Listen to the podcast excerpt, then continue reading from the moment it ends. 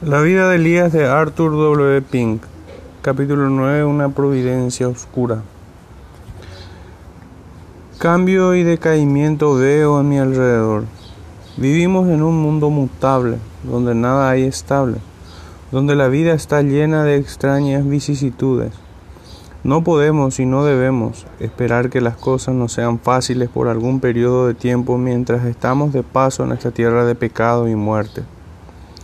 Sería contrario a la naturaleza de nuestra presente condición de criaturas caídas, por cuanto como las estrellas se levanten para volar por el aire, así el hombre nace para la aflicción.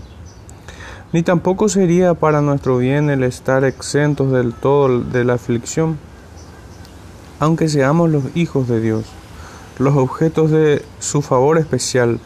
Con todo, ello no nos libra de las calamidades ordinarias de la vida. La enfermedad y la muerte pueden entrar en nuestra morada en cualquier momento. Pueden atacarnos personalmente o pueden hacerlo a los que nos son más cercanos y queridos. Y estamos obligados a doblegarnos a las dispensaciones soberanas de aquel que todo lo gobierna. Estas afirmaciones constituyen lugares comunes, lo sabemos, pero contienen una verdad que, por desagradable que sea, necesitamos que se nos recuerde constantemente. Aunque estemos muy familiarizados con el hecho de que menciona más arriba, y lo vemos ilustrado diariamente por todos lados, así todos somos remisos a reconocer su aplicación a nosotros mismos.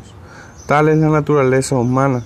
Deseamos ignorar lo desagradable y persuadirnos de que si nuestra suerte actual es feliz, será durante mucho tiempo. Pero no debemos pensar, no importa cuán sanos estamos, cuán vigorosa sea nuestra constitución, cuán bien preparados financiaremos, estemos, financieramente estemos que nuestra montaña es tan fuerte que no puede ser conmovida. Salmos 36 al 7.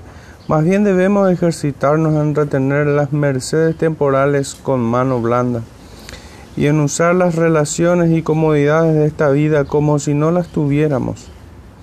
Primera de Corintios 7:30.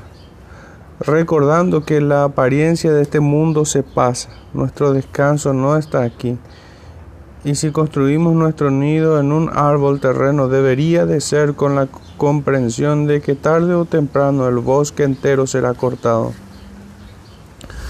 Como tantos otros antes y después de ella, la viuda de Sarepta podía haber sido tentada a pensar que todos sus problemas estaban solucionados.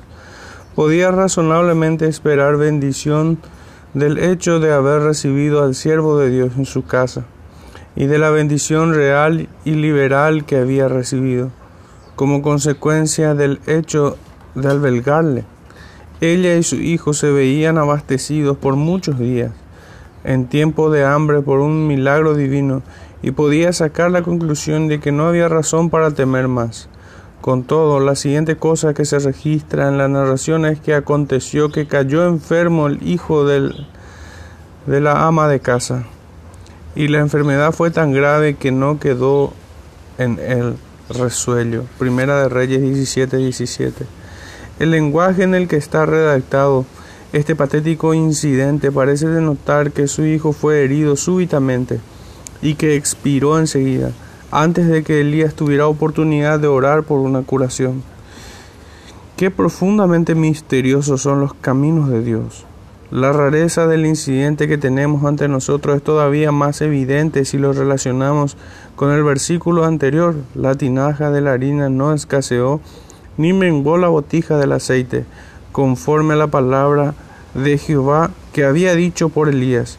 Después de estas cosas aconteció que cayó enfermo el hijo de, de la ama de casa, etc.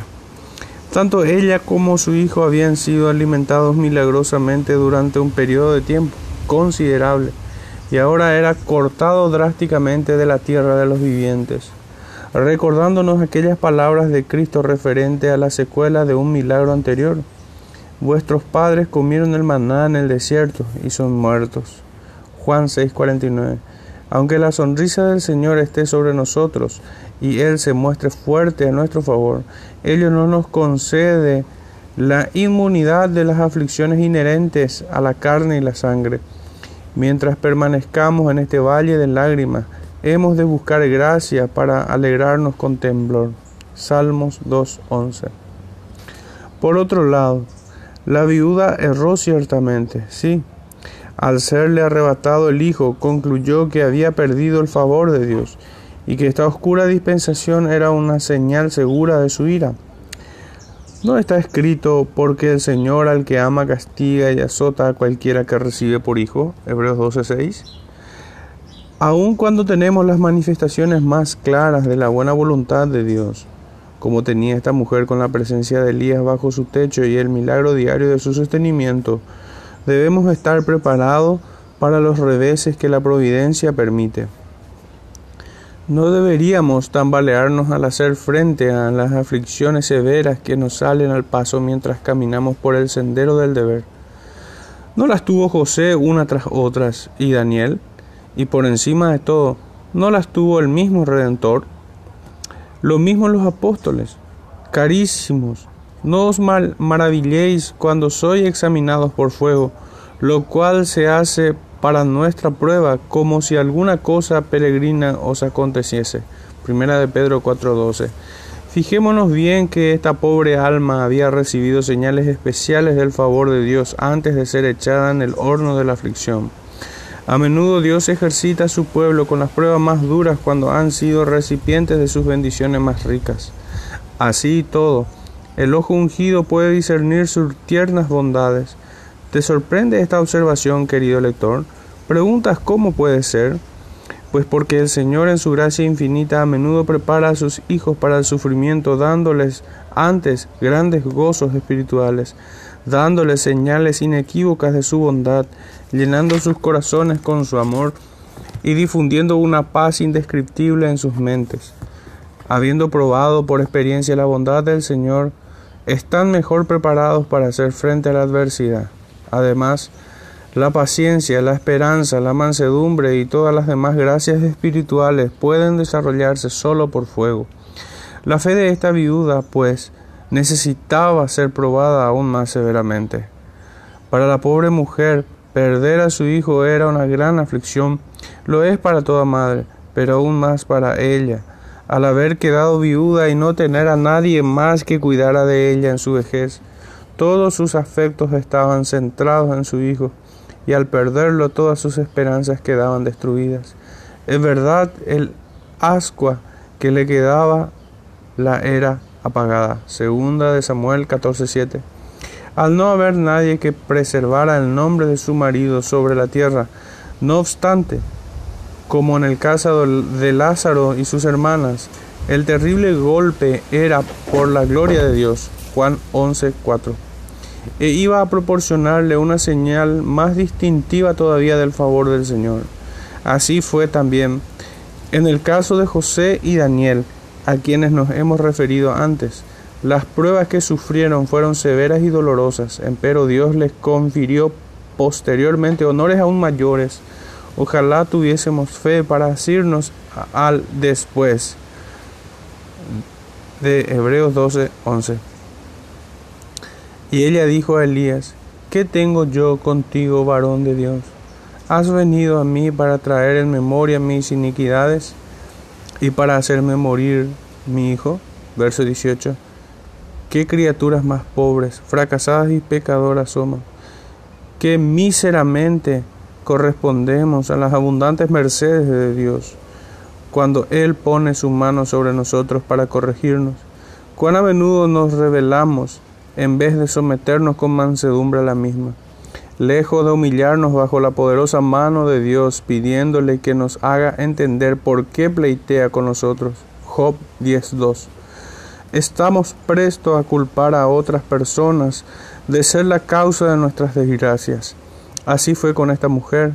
En lugar de pedir a Elías que orara con y por ella para que Dios le hiciera comprender en qué había errado, Job 6:24. Y para que Él significara esa aflicción para bien de su alma, capacitándola a glorificarle en los valles. Isaías 24:15. Ella solo tuvo reproches. Cuán lamentablemente dejamos de usar nuestros privilegios. Y ella le dijo a Elías, ¿qué tengo yo contigo, varón de Dios? ¿Has venido a mí para traer en memoria mis iniquidades y para hacerme morir mi hijo? Esto estaba en marcado contraste con la calma que había mostrado cuando Elías se encontró con ella.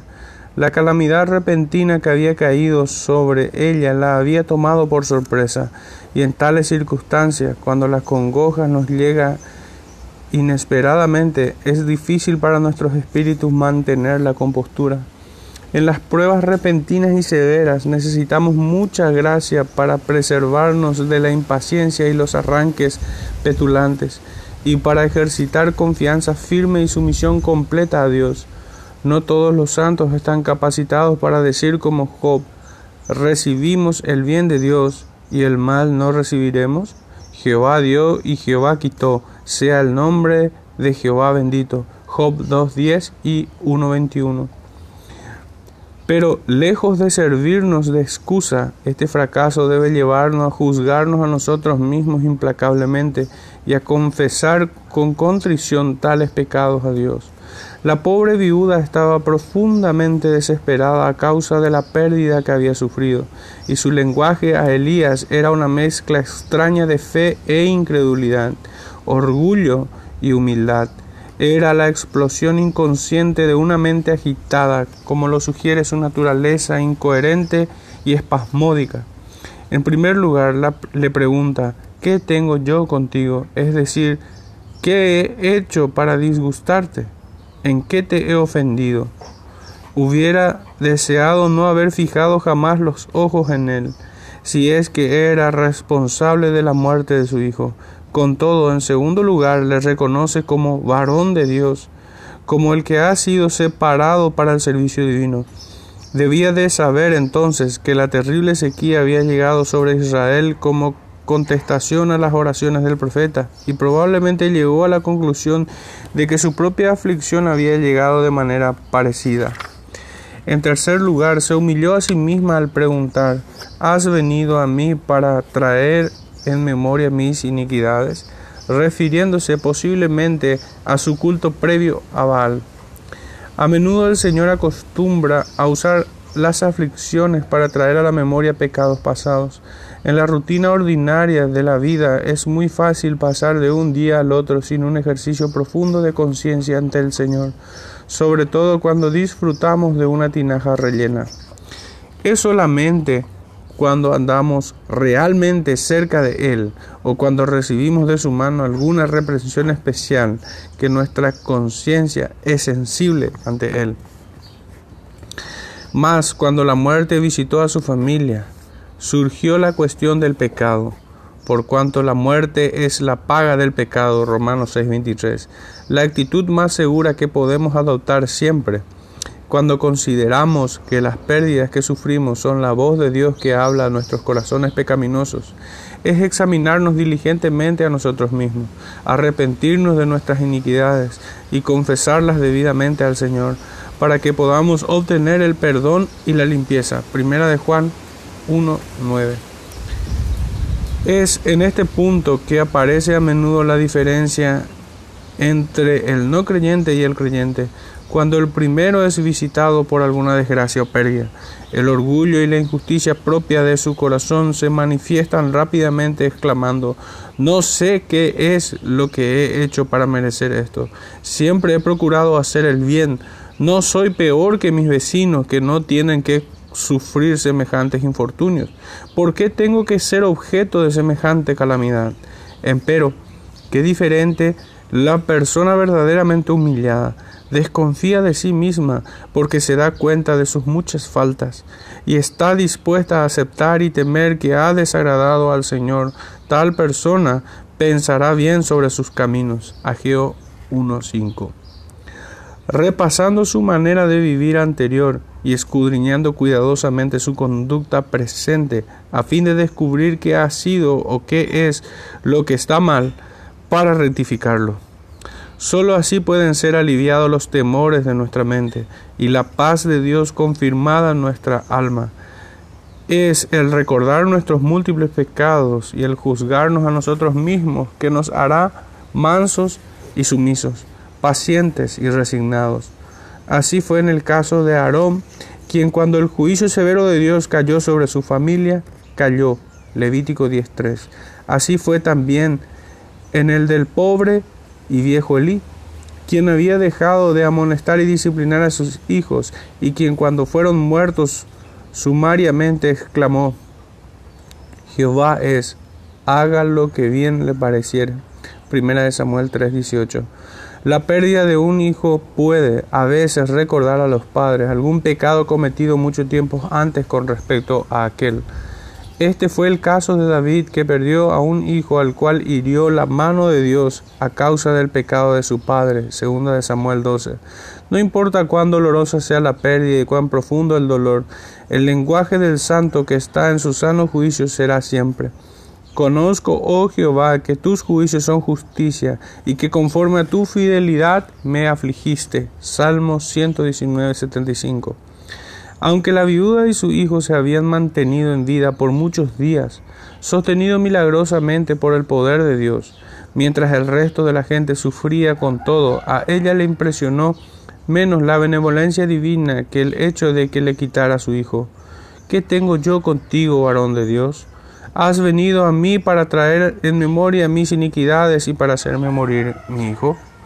A pesar de que parece adivinar la mano de Dios en la muerte de su hijo, no puede ahuyentar el pensamiento de que la presencia del profeta era responsable de la misma.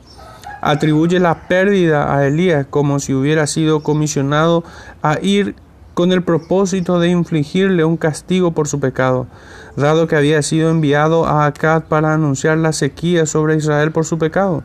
Ella ahora temía su presencia, estaba alarmada al verle qué dispuestos estamos a confundir las causas de nuestra aflicción y atribuirlas a falsos motivos. Y él le dijo, dame acá tu hijo, verso 19. En el primer párrafo del capítulo anterior pusimos de relieve la manera que la segunda mitad de Primera de Reyes 17 nos presenta un cuadro de la vida doméstica de Elías, su proceder en el hogar, de la viuda de Sarepta, en primer lugar, evidenció su resignación a la humilde mesa, no manifestando descontento alguno por el monótono menú que se le ofrecía días tras días. Y aquí vemos la manera en que se condujo ante una gran provocación. El arranque petulante de la agitada mujer era cruel para el hombre que había traído la liberación a aquella casa.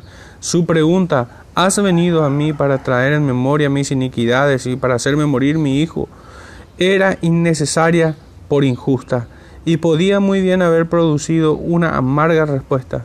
Así habría sido si la gracia subyugadora de Dios no hubiera estado obrando en él, por cuanto Elías tenía un carácter acalorado por naturaleza. La interpretación errónea que la viuda dio a la presencia de Elías en su casa era suficiente para alterar a cualquier persona. Es bienaventurada cosa observar que no hubo respuesta airada a su juicio inconsiderado, sino por el contrario una respuesta blanda que quitará su ira. Si alguien nos habla de modo imprudente, no hay razón para que descendamos a su nivel.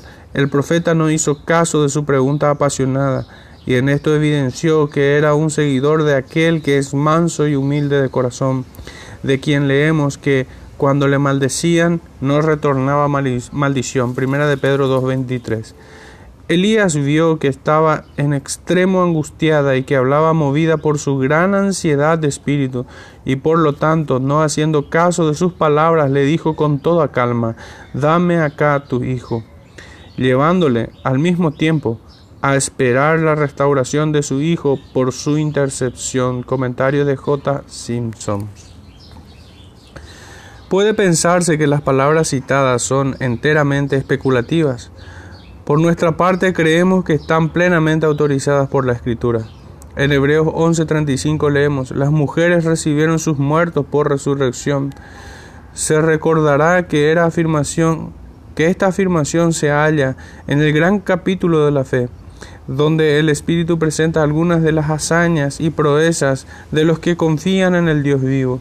Se mencionan uno tras otro los diferentes casos en particular y después se agrupan y se dicen en general que por fe ganaron reinos, las mujeres recibieron sus muertos por resurrección. No puede haber lugar a dudas de que se refiere al caso que tenemos ante nosotros y el caso paralelo de la tsunamita, segunda de Reyes 4:17 al 37. Aquí es pues donde el Nuevo Testamento arroja de nuevo su luz sobre las escrituras precedentes, permitiéndonos obtener una concepción más completa de lo que estamos considerando ahora. La viuda de Sarepta, aunque era gentil, era hija de Sara, a quien se había dado la fe de los elegidos de Dios. Tal fe es sobrenatural, y su autor y su objeto son sobrenaturales también. No se nos dice cuándo nació esta fe en ella, aunque fue probablemente mientras Elías moraba en su casa, por cuanto la fe es por el oír y el oír de la palabra de Dios. Romanos 10:17. El carácter sobrenatural de su fe se evidenció en los frutos sobrenaturales porque fue en respuesta a su fe, así como la intercesión de Elías, que su hijo le fue restituido. Lo más notable del caso es que por lo que se menciona en la palabra, no había habido anteriormente ningún caso en el que a un muerto le fuera devuelta la vida. No obstante, aquel que había hecho que no escaseara un puñado de harina y que no disminuyera un poco de aceite en la botija, sustentando a tres personas durante muchos días, podía también resucitar a un muerto. La fe razona de esta manera, no hay nada imposible para el Todopoderoso. Puede objetarse que en la narración histórica no, no hay indicación de que la viuda tuviera fe en la restauración a la vida de su hijo, sino más bien lo contrario. Es verdad, pero aún así, esto no se opone a lo que hemos afirmado anteriormente.